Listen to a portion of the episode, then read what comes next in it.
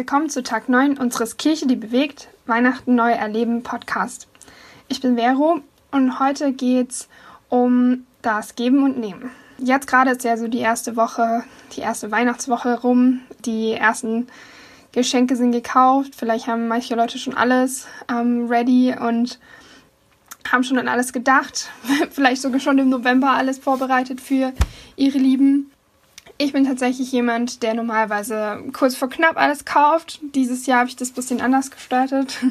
Aber ja, normalerweise stresst mich das richtig, Geschenke zu kaufen, weil es doch immer ein Abwägen ist, wem soll ich überhaupt was kaufen, ähm, wer hat mir letztes Jahr was geschenkt, möchte ich der Person vielleicht dann einfach auch dieses Jahr was schenken, ähm, muss ich mich da auch irgendwie revanchieren und ja, auch einfach immer die Frage, wie, wie groß muss das Geschenk sein? Also ähm, wie viel Geld kann ich ausgeben, will ich ausgeben? Und ähm, so eine Art Geschenkewaage, die dann auch aufkommt. So, was hat die Person mir letztes Jahr geschenkt? So ungefähr in dem Rahmen will ich dann vielleicht auch was schenken. Und ich versuche mich immer davon loszusacken, aber es ist doch sehr schwierig und irgendwie tief, tief drin eingebrannt, dass das so läuft. Ich hatte eine Lehrerin in der Schule, die immer den Satz gesagt hat, ähm, wie du mir, so ich dir. Das hat sowohl im Negativen als auch im Positiven funktioniert für sie. Und ich habe mir vorgenommen, es nicht so zu machen, weil ich merke, dass es nicht funktioniert, dass es einfach emotional nicht funktioniert, den Leuten immer genau das zu geben. Und ja, weil ich auch einfach über Geschenke mich freuen will, ohne irgendwie zu denken, dass ich der Person was dafür schulde. Und im Grunde ist die wahre Natur des Schenkens ja auch kein Austausch von Gefälligkeiten. Ich gebe dir was und du gibst mir was dafür zurück, sondern ein Schenken, ohne was dafür zurückzuwollen. Und genauso kann man eigentlich auch den Glauben verstehen. Den Glauben an Gott und an Jesus, den Gott uns schenkt, den wir uns nicht verdienen können und für den wir auch eigentlich nichts zurückgeben können. Man kann das gut verstehen mit einem, mit einem Beispiel, wenn man sich vorstellt, dass jemand einem etwas sehr, sehr Großes und Wertvolles schenkt. Etwas, was ich der Person nie geschenkt hätte oder nie hätte schenken können, weil ich mich da einfach gar nicht, das, dafür kann ich mich nicht revanchieren. Oder wenn ich zum Beispiel viele Schulden habe und die mir einfach erlassen werden, ohne dass ich dafür was getan habe. Und im Grunde fühle ich mich dann doch verpflichtet der Person gegenüber, die, die mir da sowas Großes geschenkt hat. Und wenn sie mich um was bittet, würde ich mich verpflichtet fühlen, nicht Nein zu sagen, weil ja, im Grunde schuldig ihr diesen Gefallen.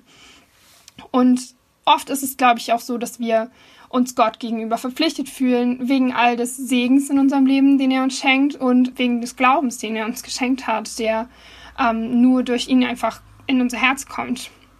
Das Ding ist aber, dass Gott keine Gegenleistung fordert für das Geschenk des Glaubens, dass Gott generell keine Gegenleistung fordert für seinen Segen und ein paar Facts, die ich wichtig finde über das Geschenk des Glaubens, einfach so ein paar Fakten, sind, dass Glaube erstmal ganz wichtig keine Vorleistung ist, die wir erbringen oder leisten können, um am Ende in den Himmel zu kommen. Ich glaube, das ist auch bei ganz vielen Leuten im Kopf. Ich merke es trotzdem auch bei mir selbst dass wir denken, hey, ich komme da am Ende meines Lebens nach dem Tod in ein Paradies. Also dafür muss ich jetzt schon was machen. Das ist ein Riesengeschenk. Und dafür muss ich ja mal mindestens ein paar Sachen leisten in meinem Leben, dass ich mir das verdiene. Nee, das können wir uns nicht verdienen. Glaube ist unabhängig von Herkunft, Intelligenz, Bildung oder Sozialstatus. Glaube ist für alle Menschen, egal wo jemand herkommt, egal was jemand in seinem Leben macht jede Person kann um Glauben bitten. Ähm, und das ist auch der Punkt, das Allerwichtigste daran zu verstehen, dass Glaube keine Entscheidung von mir ist. Das war für mich am Anfang von meinem, ähm, von meinem Glaubensleben, von meinem Leben als Christin echt schwierig zu verstehen. Ich kann mich nicht einfach entscheiden, jetzt an Gott zu glauben, sondern was ich mich entscheide, ist, Gott um Glauben zu bitten. Denn mein Herz wird sich nicht einfach mit ähm, Liebe für ähm, Gott füllen, das vielleicht sich ist, aber dann ist es für mich trotzdem noch schwierig, nicht an vielen Dingen zu zweifeln.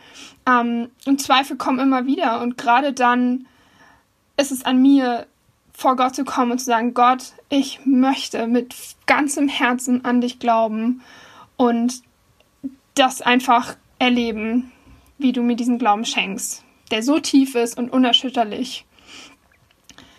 Ähm, im Geschenk des Glaubens offenbart sich am Ende das Herz von Jesus. Jesus schenkt Glauben, aber er zwingt auch niemanden daran, dazu, dieses Geschenk anzunehmen. Ähm, das ist ein Geschenk und wenn wir es nicht wollen, dann können wir es genauso gut zurückgeben, wie man das ja auch so oft mit Geschenken machen will. Die wahre Liebe, die Jesus uns anbietet, ist frei und bedingungslos. Und die können wir immer auch ablehnen.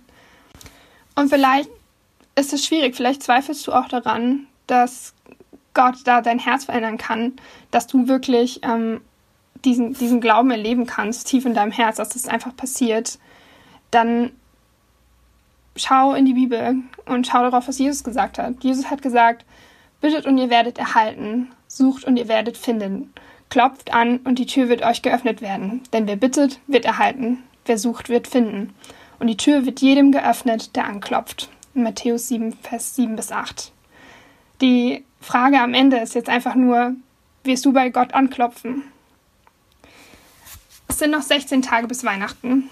Heute ist ein guter Tag, um Glaube als Geschenk zu begreifen.